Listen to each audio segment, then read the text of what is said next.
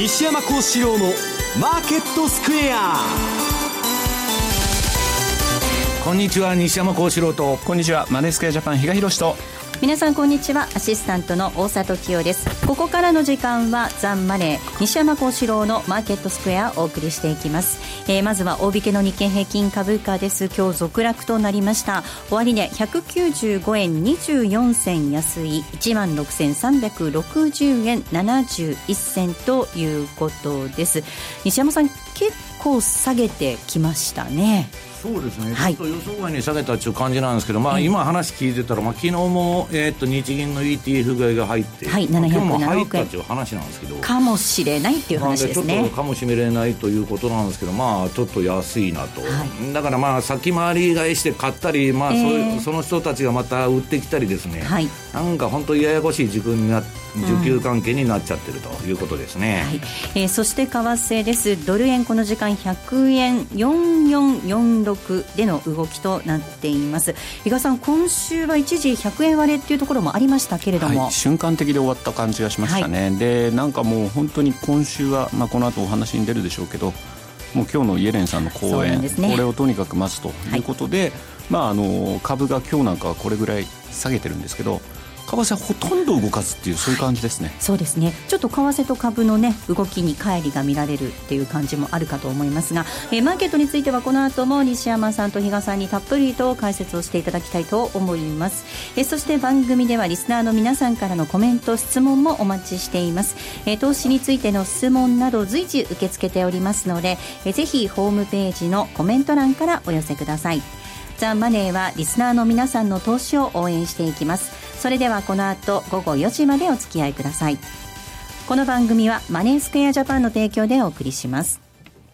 えでは、まずは改めて今日のマーケット振り返っていきましょう。大引けの日経平均株価、え先ほどもお伝えしましたが、続落となりました。終値は195円24銭安い、16,360円71銭でした。トピックス16.37ポイントのマイナスです。1287.9連でした。東証一部の売買高は概算で15億4608万株、売買代金は2兆3 391億円でした。値上がり銘柄数が350、対して値下がりが1519、えそして変わらず104銘柄となっています。業種別トラック率見ていきますと、今日は33の業種のうち、え上昇したのは2業種のみとなりました。え鉄鋼と化学、この2業種のみが上昇しています。一方、下げ幅大きかったのが、え保険、輸送用機器、空運、それから医薬品ということで、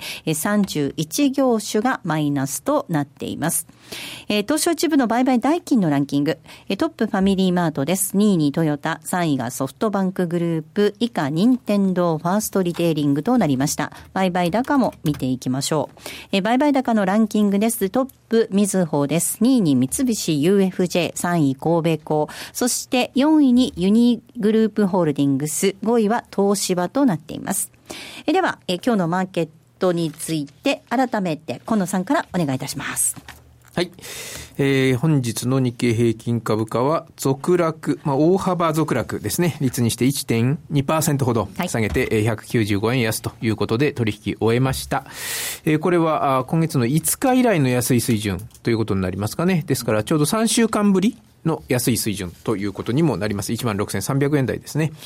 えー、昨日、欧米全体的に模様眺めが強く、気分が強くて、えー、弱めの値動きでしたと。はい、で、あとは先ほどからお話出てます、今晩、FRB のイエレン議長の声、日本時間だと23時ですね。はい、時ぐらいですね。夜11時になりますね、はい、日本時間でね、に控えているということもありまして、全体的に模様眺め気分が強い中で、えー、小口の売りが先行したということです。ただ、まあ、昨日も、日銀は ETF700、昨日もじゃないですね、昨日はですかね、はい、え久しぶりに707億円買ったということでして、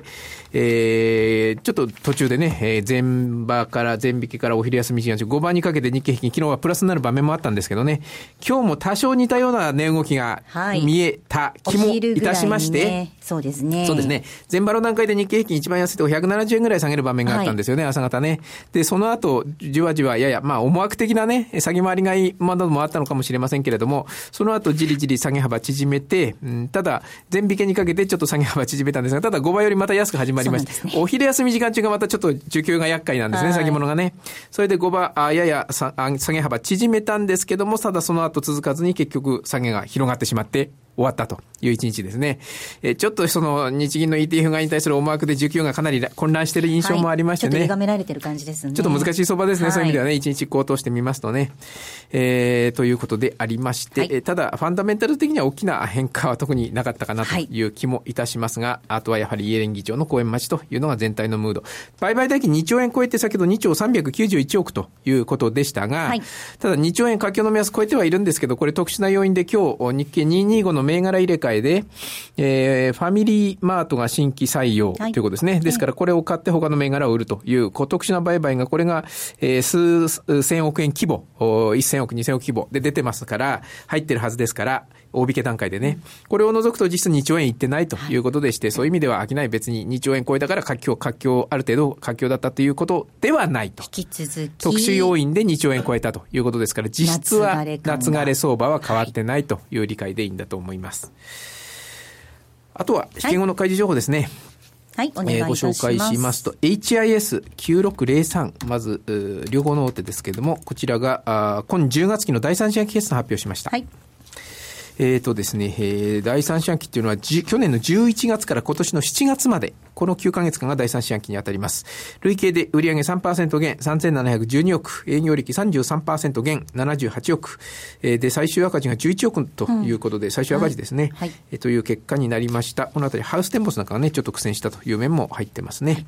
えー、10月期通期予想は変えておりません。はい、えー、もともと減収減益予想ですが、進捗率は売上で69%、営業利益で41%ということですが、ただこれ、夏場にね、そこそこ盛り返すというか、その、季節要因で収益が伸びるという傾向もありますから、第4クォーターである程度はね、カバーできるかもしれませんが、ただ、通期ではちょっと達成難しいかもしれないっていうふうな数字にも見えます。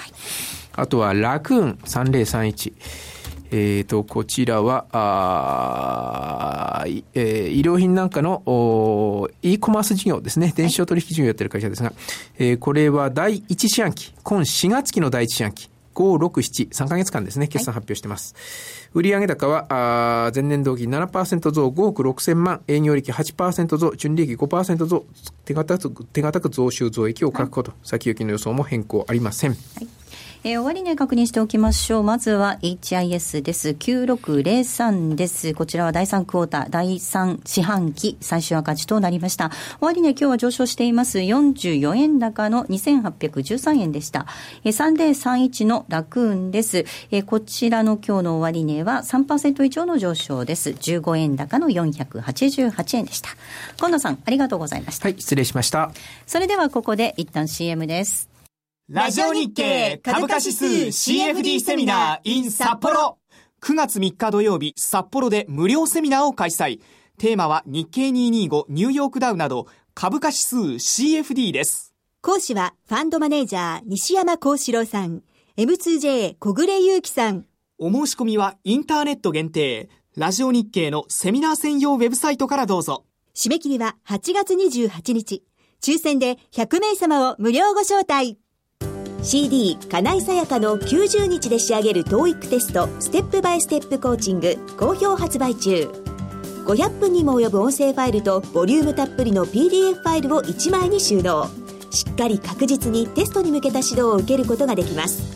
お値段は税込5400円。送料が別途かかります。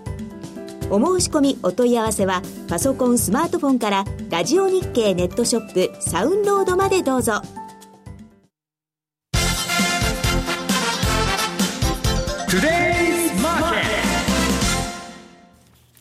トゥデイズマーケットです。まずは主な通貨のレートを確認していきましょう。えー、ドル円です。この時間100円の4243です。えー、ユーロ円が113円の5558。そしてユーロドル1.130508での動きとなっています。えー、では、えー、マーケットのポイントについて比嘉さんからです。お願いいたします。はい。まあ本当に先ほど来お話が出てるですね、今晩のジャクソンホール、もうイエレンさんの講演がですね、鷹と出るのか、鳩と出るのか、はい、もうこれを市場はとにかく待ってると。どっちが飛び出すか。本当ですよね。うん、ですんで、もう株式、為替市場ともにボラテリティは大幅に低下ということでですね、はい、まあ、あの、このところ番組でもお伝えしてた通り、まあ、フィッシャー FRB 副議長、さらにはウィリアムズ・サンフランシスコ連銀総裁、ダドリー・ニューヨーク連銀総裁がやっぱりこの利上げに関してですね、はい、えー、示唆する発言等々が出てたんですが、まあ、昨晩もですね、ジョージ・カンザスシティの連銀総裁とカプラン、ダラス連銀総裁、やはり同様の発言、まあ、その、ジャクソンホールの会場でですね、そういう話があったということなんですけれども、うん、市場の反応って極めて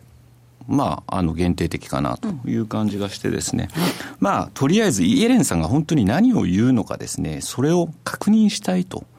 いうような感じ、もうその一点だけになってるかなという気がしますね。で、これで本当に、8月って意外と相場って株にとってもアンフェーバーな月というふうなことも、はい、あの、この月初にお伝えしてたかと思うんですが、まあ、とにかくでも全然この、ここまでの月間のボラティリティを見てもですね、為替株、それほど大したことないと。はい、大きな動きにはならなかったですね。本当、これで今日のこの発言以降、来週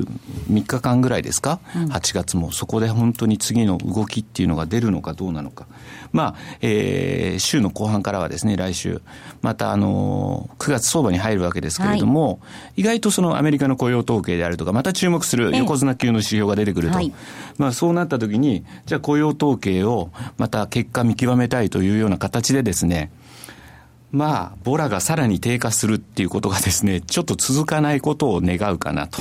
いうようなところでもあるんですが、それともう一つ実需面のところでお話をしますと、9月というと中間期末を迎えるんで、まあ、実需税がですね、動きが出てくる、そういった、あの、季節的なあの、日柄にもなってくるかな、時間帯にもなってくるかなというふうに思いますんで、まあ、とにもかくにも今晩、そしてその、えー、来週以降、ちょっと実需税の動向っていうのもですね、えー、注意して見てみたいなというふうには思ってます。はい。えー、では西山さんにお話を伺っていきたいと思います、はい、今比嘉さんからもお話がありましたが、はい、まあ株も為替も比較的あ西山さんもですね夏休みだったということなんですけれども、うん、まあ、まあ今日ジャクソンホールから夏休み明けると、もうみんなが言ってるんですけど、はい、ということで、9月に向けて動いてくるのかどうか。まあ、割と予想通りというか、まあ、あの7月末月初にちょっと荒れて、でも7月の後半までは何、あ8月の後半までは何もないだろうと。で、この今日のジャクソンホールぐらいから市場が荒れ出してですね、はい、まあちょっと9月は要注意というふうに見てるんですね。うんはい、で、8月っていうのは、まあ確かにあんまり、まああの夏休みシーズンで株上がらないっていうんですけど、そもそもまあ歴史的に見てみると、まああの株式市場のオプションの値動きを見るとね、えー、っと、オプションのボラテリティが上がるのって5月と9月と10月なんです、株は。はい、で、これはどういうことかっていうと、株がボラテリティが上がる、すなわち変動率が上がるということは、株が下がりやすいと。うん、株というのはじりじり上げてドスンと下げるというリズムですから、えー、ちょっと警戒するのはむしろ、まあ、この9月に入ってからというふうに思ってるんですね。うんで、まあ、うん、まあ今日のイエレンの、まああのー、結果待ちっつうんですけど、それ過ぎたらまた雇用統計だと。で、それ過ぎたら日銀だと。うん、まあそんなことになるんじゃないかという話も多いんですけど、私はですね、もうイエレンのあれがどうでも、その日銀がそのどうのこうのっていうのはほとんど、まあ、気にしてないといえば嘘なんですけど、まあ、ファンダメンタル的に重要ではあるんですけど、私は他のものを見て今相場やってますんで、はい、えー、っともうですね、まあ今日後のコーナーでやるのかな、今もう運用者のぼやきばっかり毎日聞かされてるんですけど、はい、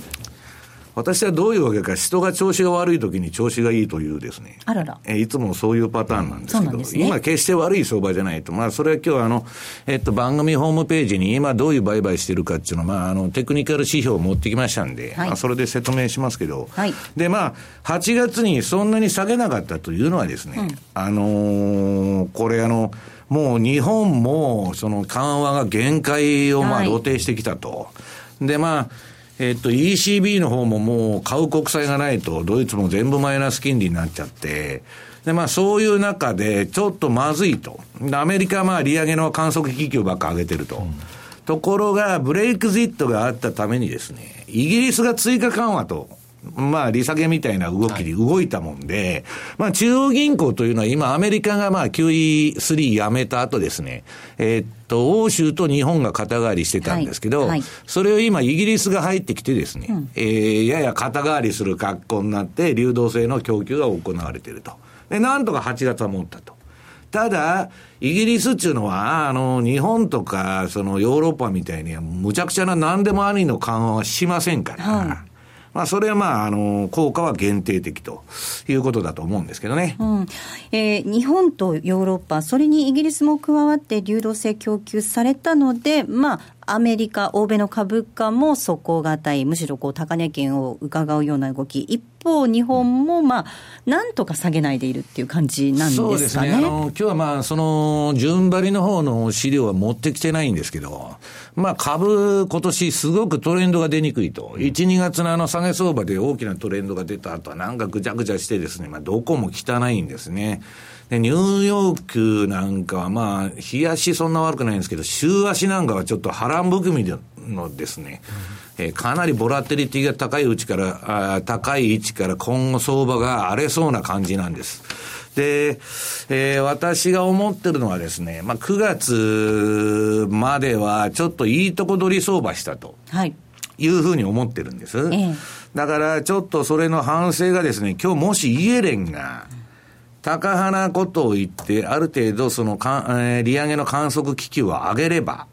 まあそういうちょっと波乱含みの相場になってもおかしくないと。でね、えっと、もうその観測機器も何も、利上げしたのが去年の12月でしょ。はい。で、まあ利上げというより金利正常化サイクルなんですけど、はい、これ1年もほったらかしといてですね、えっ、ー、と、この9月もない、12月もないみたいになっちゃうと、うん、もう来年も利上げできないと、アメリカの景気良くないんだっていうふうになっちゃうんですね。うん、で、まあこれは是が非でも12月に上げたいというふうに持ってくるとは思うんですけど、まあ、果たしてその、えー、それがまあ上げられるのかどうかですよね。その前に何か起こるかもわかりませんし。で、私が気にしてるのは、あの、えっと、今日、あ、もう番組資料上がってるんだ。今ね、私のテクニカル指標も非常に好調なんですけど、まあ大きく見たその相場感で非常に当たってるのはラリー・ウィリアムズ。はい。まあこれがですね、あの、すごく株式市場の予測に関してはですね、まあかなりの精度を、えー、精度というかですね、えー、確率で、えー、相場をですね、まあ正しく予見していると。で、彼はまあ、あの、日経もですね、ニューヨークダウンもサイクル、まあ、あの、SP500 も取ってるんですけど、えっ、と、まあ、日本に今、ラリーのそのファンが多いもんで、今週、あの、ラリーがですね、日経平均の分析をしてきたんですね。はい、ええ。で、まあ、この番組ホームページにある、その日経のですね、あの、ラリー・ウィリアムズが出してるサイクルと、全く一致して、ここまでは日経平均動いてきたと。そうですね、はい、これ見るとね。まあ、ちょっと変な形のサイクルなんですけど、一、はい、回下がりかけて、もう一回上がって下がるみたいなですね。で、それが、それはいいんですけど、この8月のここまでは、日経平均っていうのは上昇基調だと。はい、ところが、9月に入ると、このサイクルのピークをもう迎えちゃうんですね。そこから下がる流れに入ると。で、これはその通り、じゃあ9月に下がるのかと言ったら決してそうではないんですけど、まあそれがサイクル分析の予測なんですね。で、これは、まあ彼今年非常に当たってるんで、原油と株に関しては非常に当たってるんで、まあちょっと気をつけた方がいいなと。で、日本だけじゃなくてですね、これ S&P500 の、えー、サイクル分析。これが、えー、これもですね、まあ日経とはやや違うサイクルなんですけど、これももう間もなくピークを迎えると。まあ迎えてる、いると言ってもいいような感じなんですけど、この9月は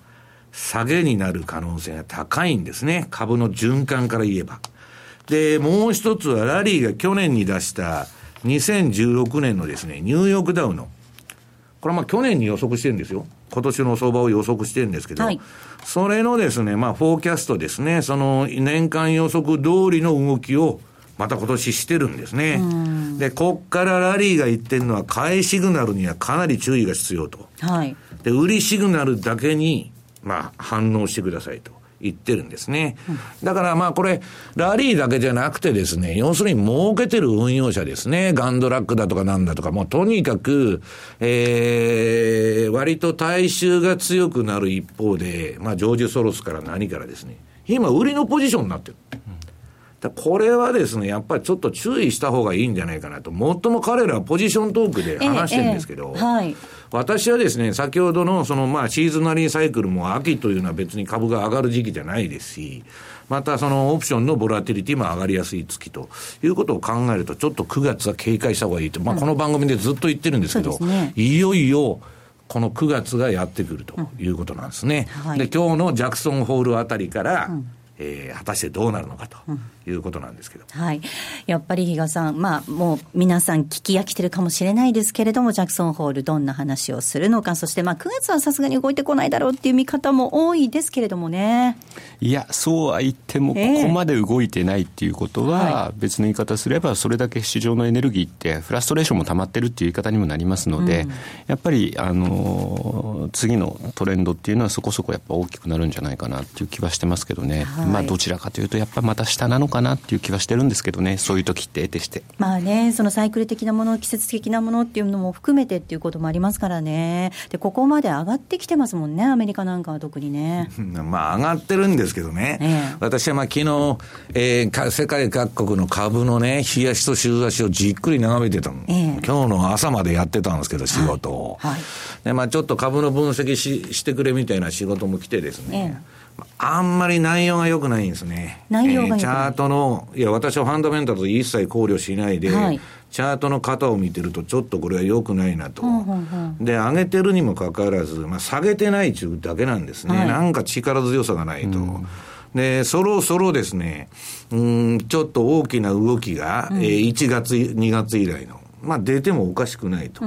いう、うん、もうこれ半年ぐらい休んでますから。はいちょっと警戒が必要じゃないかなと思ってるんですけど、はい、えチャートの分析は後半いきますかね。後半あの、私がやってるのは後半で、うん、まあ、とりとりあえず、はい、えー、番組ホームページに上がってるラリーの予測をですね、はい、まあ、全般で取り上げたということなんですけど、はい。えー、では後半の、えー、チャート分析もぜひお楽しみになさっていただきたいと思います。ここまではトゥデイズマーケットをお送りしました。馬淵春吉櫻井英明の新刊株式 DVD アメリカ経済は盤石なのか。ミクロを徹底的に調べるとあぶり出されるアメリカ経済の光と影。投資に成功したければここをチェックしろ。好評発売中。収録時間およそ60分。お値段は税込み送料別8640円。詳しくはラジオ日経ネットショップサウンロード。または電話03-3595-4730まで。毎週月曜夕方4時からは毎度相場の福の神10ミニ。ッツ相場の福の神こと証券アナリスト藤本信之さんが独自の視点で旬な企業をピックアップ。藤本さん次回の放送ではどちらの銘柄をご紹介いただけますか？えー、次はですね東証マザーズ銘柄。ごめんなさい。コマーシャルの時間もう終わりです。詳しくはオンエアを聞いてください。月曜日の夕方4時にお会いしましょう。ほなまた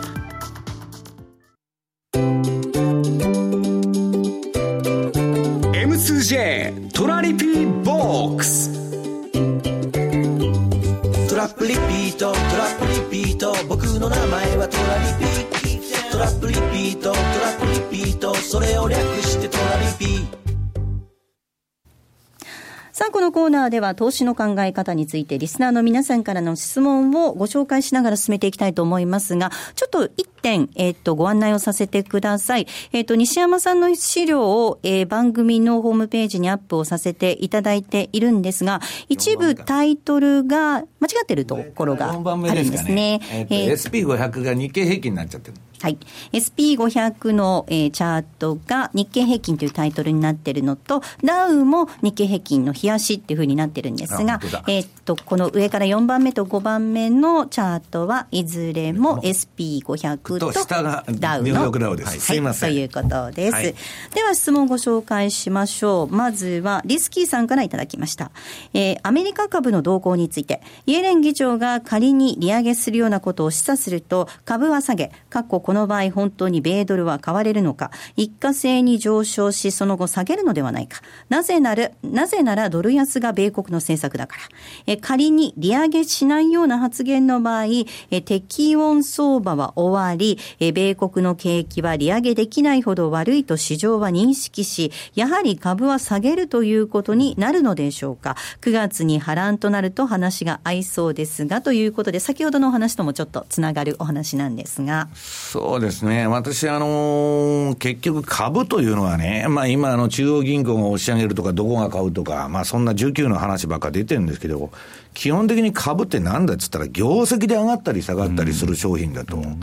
そんなん19はまあ一時的にはあれですけど、その反動っていうのは、買った人は売ってきますし、売ってきた人は買い戻さなきゃいけないんで、まあ、基本的には業績だと。で、その業績のですね、その、将来のキャッシュフロー。こう何年か先までですね、その見て、それの現在価値が株の価値なんだという、まあ基本がですね、ややまあ、あの、ずれちゃってると。で、株というのは、あの、債券に置き直せるんですね。えー、償還期限のない債券であると。で、それが今言ったように、その将来のキャッシュフローを集めた、まあ、現在価値が今の株価だということなんですけど、もうややですね、その、どこが買うだとか、あれだとかいう話ばっかになっちゃって、で、う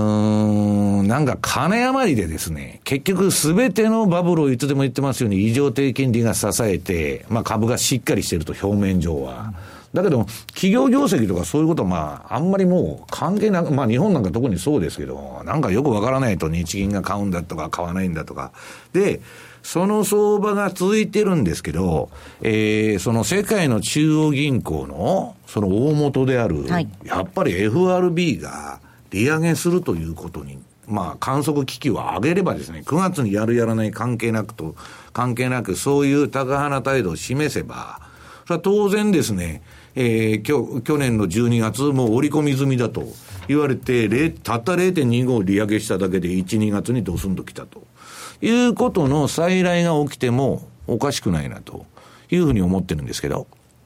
あの FRB、大元である中央銀行の大元である FRB、さらには影の議長とも言える、フィッシャーさん、まあ、この頃ね、結構、タカ派的な発言も多いですけれどもね。もなんかジャクソンホール入ったところでなんですかね、なんかあの利上げ反対を主張する左派系の団体と会談したみたいで。はいえーと、今ですね、FRB 内で景気過熱について討議しているということをまあ明らかにしたというのが、ジャクソンホールってね、毎年来るんですよ、利上げ反対の人が。うん、で、なんか緑色の服着たですね、なんか市民大隊みたいなのが来るらしいですよ。だからこの景気過熱っていうのが、今のちょっとアメリカの株、これが結構行き過ぎてるっていうふうな部分を含んでいるのかどうなのか、ちょっとこのあたり気になってね、利上げ反対っていうのは、ローンで、要するに借金で消費が回ってますから、今、ゼロ金利だとか、マイナスだとか。だから、それで利上げが上がるってことは、その、金利がつくわけですよ。いち早くそういったところ、ローンっていうのはもう反応しますからね。えーえー、そうすると、まあ、それに反対だと。昔はね、退役軍人がもっと金利上げろと。うん、預金に金利がつかないじゃないかっていう、デモが普通だったんですけど、去年ぐらいから利上げに反対だという勢いの方が増してきましてですね、一体世の中どうなってんだという感じなんですけどね。なんか金利の世界って慣れちゃうと、ある意味心地いいというか。だから私はいつでも言ってる異常低金利なんです、はい、人類ので歴史でですね、ゼロとかマイナスなんていうのは金利は、ね、マイナス金利っていうのは自然の状態では起こらないんです。うん、管理相場で起きてるわけですから。うん、まあ、それがですね、まあ0.25上がろうが何しようが、そら、正常化ですよ、金利の。はい、まあ、今作られたものですからね。えー、そう、それが、まあ、そのちょっとのことで問題になっちゃうと。うんいうことは、いかにみんながビビってるかと、うん、逆に言えばね、うん、利上げということに、いうことだと思うんですけど。はいえー、もう一つ質問いきたいと思います。猫レンジャーさんからです。西山さんの猫好きっていうの知ってるんですかね？知ってるんですかね？ご存知なのかな？私は別にそんな好きじゃないですけど、ね、西山さん、比嘉さん、フィクサー大里さん、こんにちは。フィクサー。また別名が出ましたね。はい、ありがとうございます。これからフィクサー大里でいこうかなと思うんですけれども、はい、えー、西山さん以前から PKO を続ける限り株価の本当の上昇は見込めないという発言をしていらっしゃいました。えー、私ははじめ、株価が下がらないならそれでいいじゃないか、くらいの認識だったんですが、ここ最近の日銀の介入警戒で、相場が動かなくなってきたことを実感しています。え下げない分上がらない。けれども PKO の終わりとともに暴落相場が始まるというシナリオの現実味を肌で感じ、ビクビクしています。えそこで質問なのですが、もし仮に PKO が終了した場合の日経平均とドル円の水準、どのぐらいだと想定していらっしゃるんでしょうかという質問です。いや、だからその PKO をね、今その3兆、6兆にしたと、で、今度10兆にしますと、15兆にします、20兆にしますと、それはできるんですかと。それはできないですよね。もう日銀が全部大株主になっちゃうと、国が全部主要企業の1位株主になると、まあ日銀が。そんなことはもう資本主義でなくなってるわけですね。で、まあもう、限界に来てるんですけど、かといってやめるということも言えないわけです。まあ、そのやめるなんて言った日にはもう、えー、とんでもないことになりますからね。だから、だからね、私はもうこの放送でも言ってきましたように、あの、近々いい例が、この前スイスフランショックっていうのがあったじゃないですか。はい、あれはね、いや、維持できるんだと、スイスフランはある一定のレンジに。はいはい、で、ペッグ制っていうのはですね、その、管理相場なんですけど、なんかあるとすぐ潰れるじゃないですか。うん、だから、そのいかなる相場操縦もですね、長期的には、えー、成功しないんだと、うん、これは歴史が教えてるんですね。で、PKO とか、その、えー、っと、経済対策で言えば、今度まあ、90年代から26回目の、えー、経経済対策打って、で、その間まあ何回もそのまあ PKO らしき92年夏の宮沢さんからずっとやってると。そうするとですね、それがもし、えー、っと、相場に、経済はともかく、相場にですよ、効果があるんだったら、日経平均が最高値のね、えー、3万8000いくらを抜いて、もう5万円とかなってて、当然じゃないですか。だってどこの市場も、世界中とあの新高値更新とかね、はい、やってるわけですから、ニューヨークもドイツも、えー、なんで日本だけこんな上がらないんだと、1万6500円で毎日同じ値段になってるんだと、それは PK を入れるから、まあ、相場の、まあ、その価格メメカニズムが破壊されちゃってると。で、私は、まあ、短期的には効くんですよ。PKO っていうのは、それは現玉入れて買うんですから。だけど、長期的にはですね、自利品になるというのは、もう90年代からの相場で結論が出てるということなんですね。だから、買い支えとか買い占めとかいうのはか、買っていくらでもやってるんですけど、一番、あの、いいのは指定線ですね。投機筋が買いすぎて、株の6割、7割買うと。それは上がりますよ。だけど上がったのはいいんだけど、最後どうなるかと。それいつでも急落で終わるじゃないですか。うん、だから私は相場操縦っていうのは基本的にはあんまりまあ好ましくないんじゃないかなという気がしてるんですけど。だから最近なんかその株価サポート要因みたいな、そういう PKO にイコールそういうような、あの、声というか、あの、論調が目につくんですけど、かえってそこにあぐらかいてた時ってやっぱ反動大きいので、本当そこ、ずっとそこだけが気になっててしょうがないですね、ここのところの。マーケット見てて。自律的な、ね、動きを遮っちゃうとっていうところですよね。だから、そもそもね、そういう対策というのは、はい、リーマンショックとかがあって、はい、緊急措置としてやったそうですよね。それは私は分かるんですよ、はい、そこまでは。はいで、それ何のためにやったかっつったら、それまでに景気がなんかまあ、その経済のトレンドが変わるような、それこそ第三の矢ですよ。えー、改革が行われてるですね、景気が良くなってくれたらいいなと。そこまでの時間稼ぎとして金融の方でやってるわけだけど、もうそれがいつの間にか、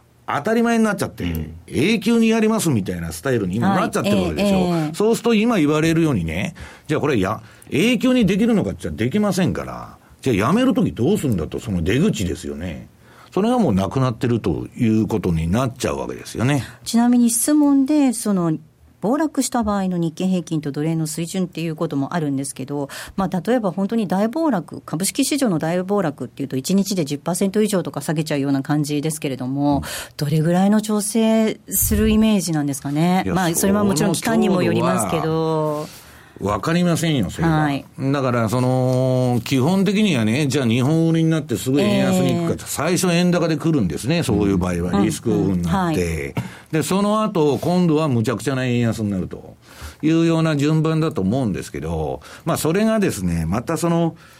あの、結局、買い支えっていうのは国がやるわけですから、金がいくらでも出てくるわけじゃないですか。はいそうすると、そういう中央銀行バブルっていうのは、最も延命しやすいんですね。これはまあ、マーク・ファーボンも言ってますけど、うん、で、どっかがでかい緩和を一発打つとですね、1年から1年半持っちゃうと。うんうん、とあと2回日銀がでかい緩和するって言ったら3年ぐらい持っちゃう可能性もあるわけです。だから、それをピンポイントで当てるのは難しいですけど、うん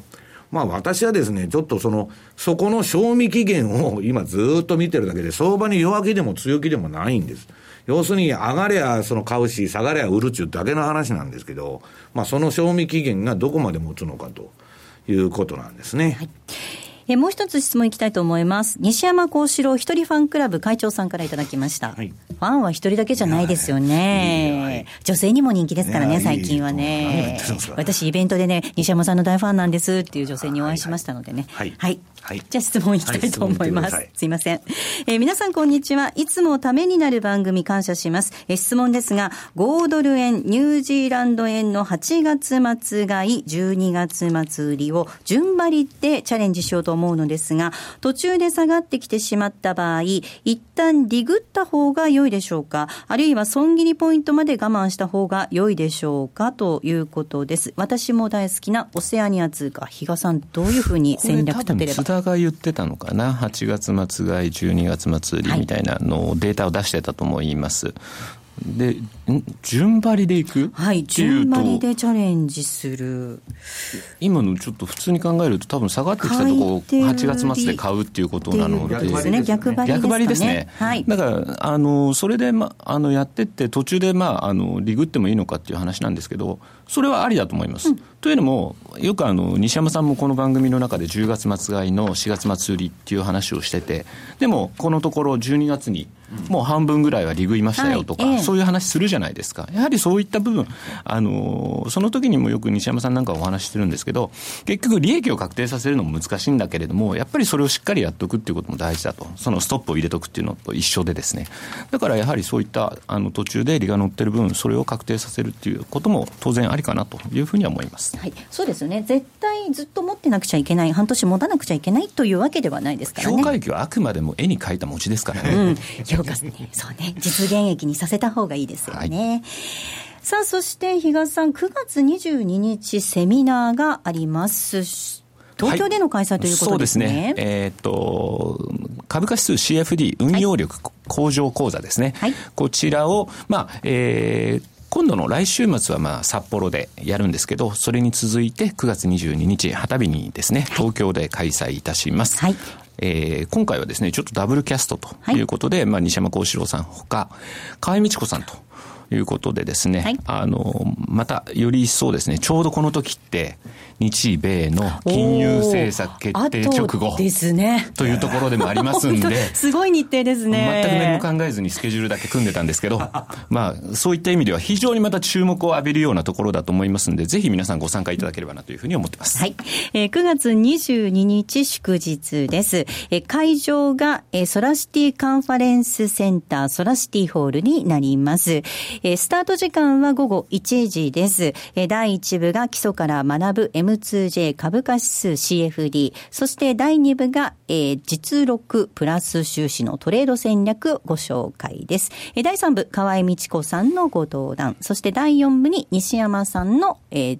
登場。ということで、現役ファンドマネージャーだからこそ話せるプロのトレード戦略と今後の相場見通しということでお届けしていきます。え詳しくは番組のホームページぜひご覧いただいてご応募いただきますようお願いいたします。400名様をご招待させていただきます。え締め切りは9月14日水曜日となっています。たくさんのご応募お待ちしております。ここまでは M2J トラリピボックスをお届けしました。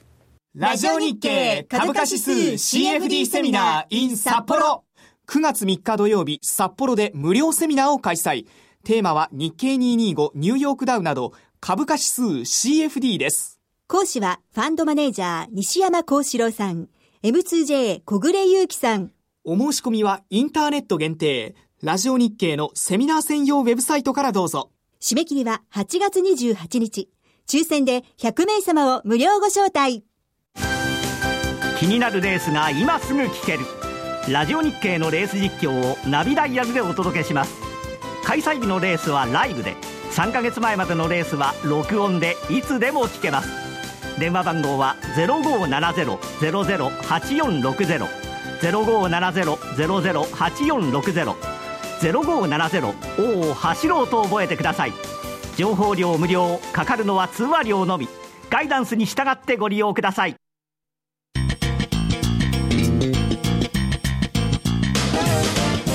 西山幸四郎の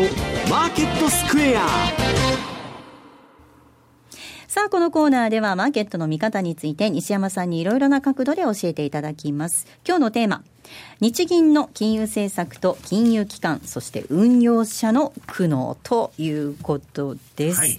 もう今、あのー、世界的にですね、まあ、ECB もに日銀もまあマイナス金利やってまして、まあ、ゼロ金利のところも、まあ、ゼロ金利の世界みたいになっちゃってるんですけど、基本的に理論的に言うとですね、えー、金利がゼロとかマイナスの場合は、資本市場から得られるリターンもゼロかマイナスなんです。うん。で、まあ、こんだけマイナス金利やってるんでね、もっと不動産とか株がバブルしなきゃ、本当おかしいんですけど、はい、まあ、何かがおかしいと。まあ、ゼロ金利ということはそういうことなんですね、理論的に言えば。で、そこからまあ、結局金融機関が儲からなくなって、で、運用者もですね、まあ今年1、2月どんと下げてですよ。あとまあ、横ばいじゃないですか。えー、どこの株価も。で、これはまあ遊び相場になっちゃって、もう大変だと。で、最初はですね、えー、っと、1、2月の後様子見だと。いうような、その余裕のある発言をしてた運用者も、さすがにこの8月に来て、これはいかんということなんですね。で、まあ、いろんな、まあ、ファンドの淘汰っていうのは、まあ、あの、結構ファンドが、あの、解散とかになりまして、はい、えー、相当、まあ、あの、リストラになったんですけど、今、それが、証券会社とか、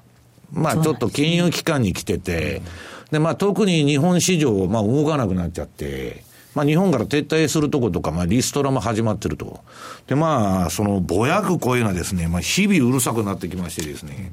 で、まあ、大体再就職の相談とか、そういう話になってきてると。はい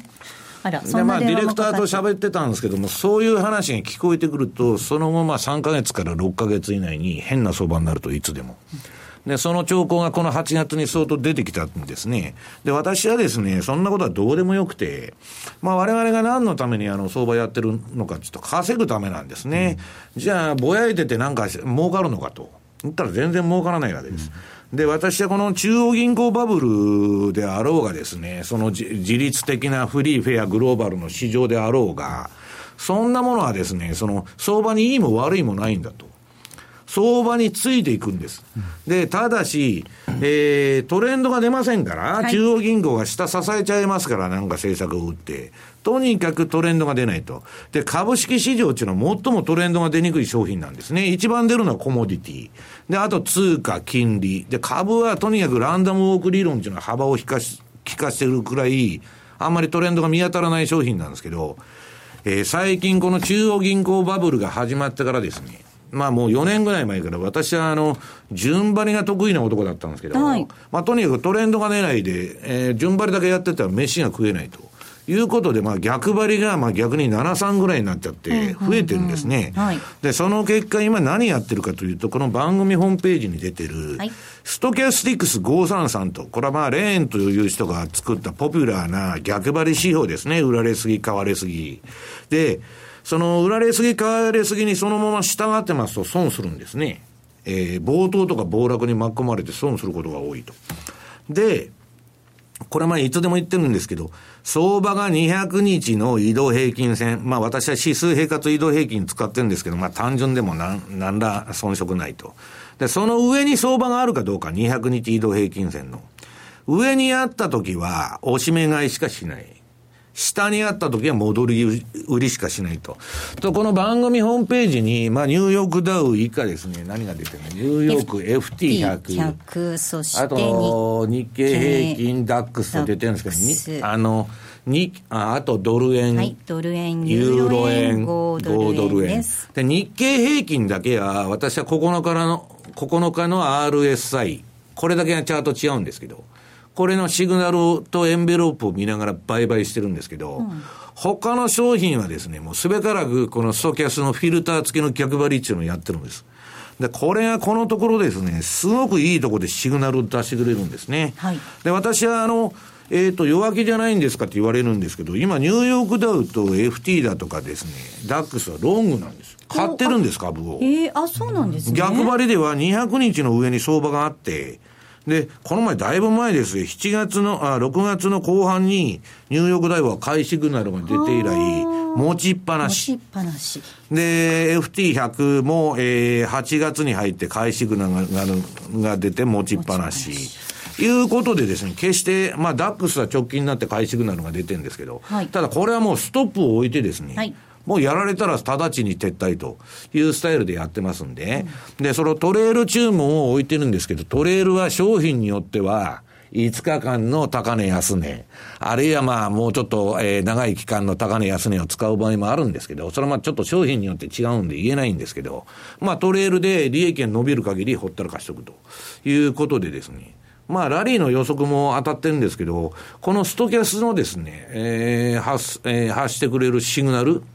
だからまあ今週のレポートに書いたんですけど、これドル円は、はい、えー、この7月21日に売りシグナルが出てですね、これもうだいぶ前になっちゃいました売りっぱなしにして、売りっぱなしで、今あの2円の30に一応まあストップを置いて、まあ今日イエレンが何かあっても私はまあ1円台が精一杯かなと思ってるんですけど、まあ2円の30がついちゃうと強制利食いになるということなんですけど、えー、とにかくあの動かない動かないと、もう参戦意欲をなくしたと。もう嫌になると、相場見てても同じ値段だという声が多いんですけど、皆さんこのチャート見ていただいたらですね、まあじりじりじりじり、まあ上がってるか下がってるかのあれなんですけど、非常にその、だからその、私は相場の真ん中で入るのが今嫌いなんですね。相場の真ん中っていうのは移動平均線付近。勝負がついてないと売りも買いも。だから、えー、とにかくその逆張りの方がもうここ数年値幅が取れるんだと。いうことでですね、えー、ぜひ参考にしていただきたいなと。もっともですね、えー、全部儲かる相場なんてありませんから、はいええ、とにかく、あの、間違った場合はストップで直ちに撤退すると。いうスタイルでやってるんですけど、はい。えー、チャートをホームページにアップさせていただいておりますのでぜひこちら参考になさっていただきたいと思います。ここまでは西山幸四郎のマーケットスクエアでした。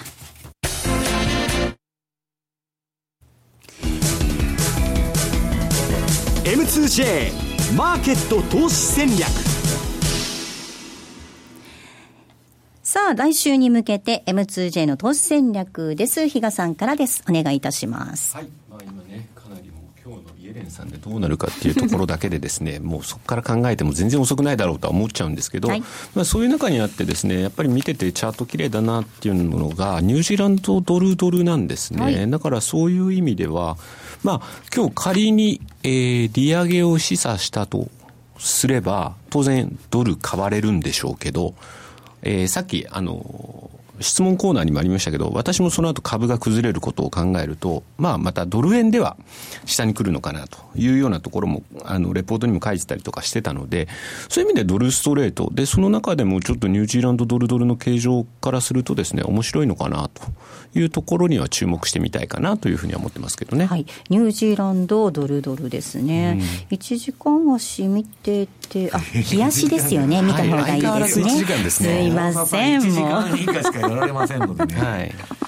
これがね、好きなんですけれども、まあ確かに本当ですね。他の通貨、あの、なかなかこう上行かないところでニュージーランドって強さがね見られますもんねで意外とねこの通貨ペアって見落とされてるっていうか影に隠れてるような時が多いので、そういう意味でもですねあのたまにはそう言っていろいろチャートを変えてみてですね、はい、あの探してみてくれればなというふうに思いますね。えここまでは M2JFX 投資戦略お届けしました。さあお送りしてまいりましたザンマネー西山幸四郎のマーケットスクエアそろそろお別れのお時間です。今日ここまでのお相手は西山幸四郎とマネースクエアジャパン比嘉宏と大里清でした。さようならこの番組はマネースクエアジャパンの提供でお送りしました。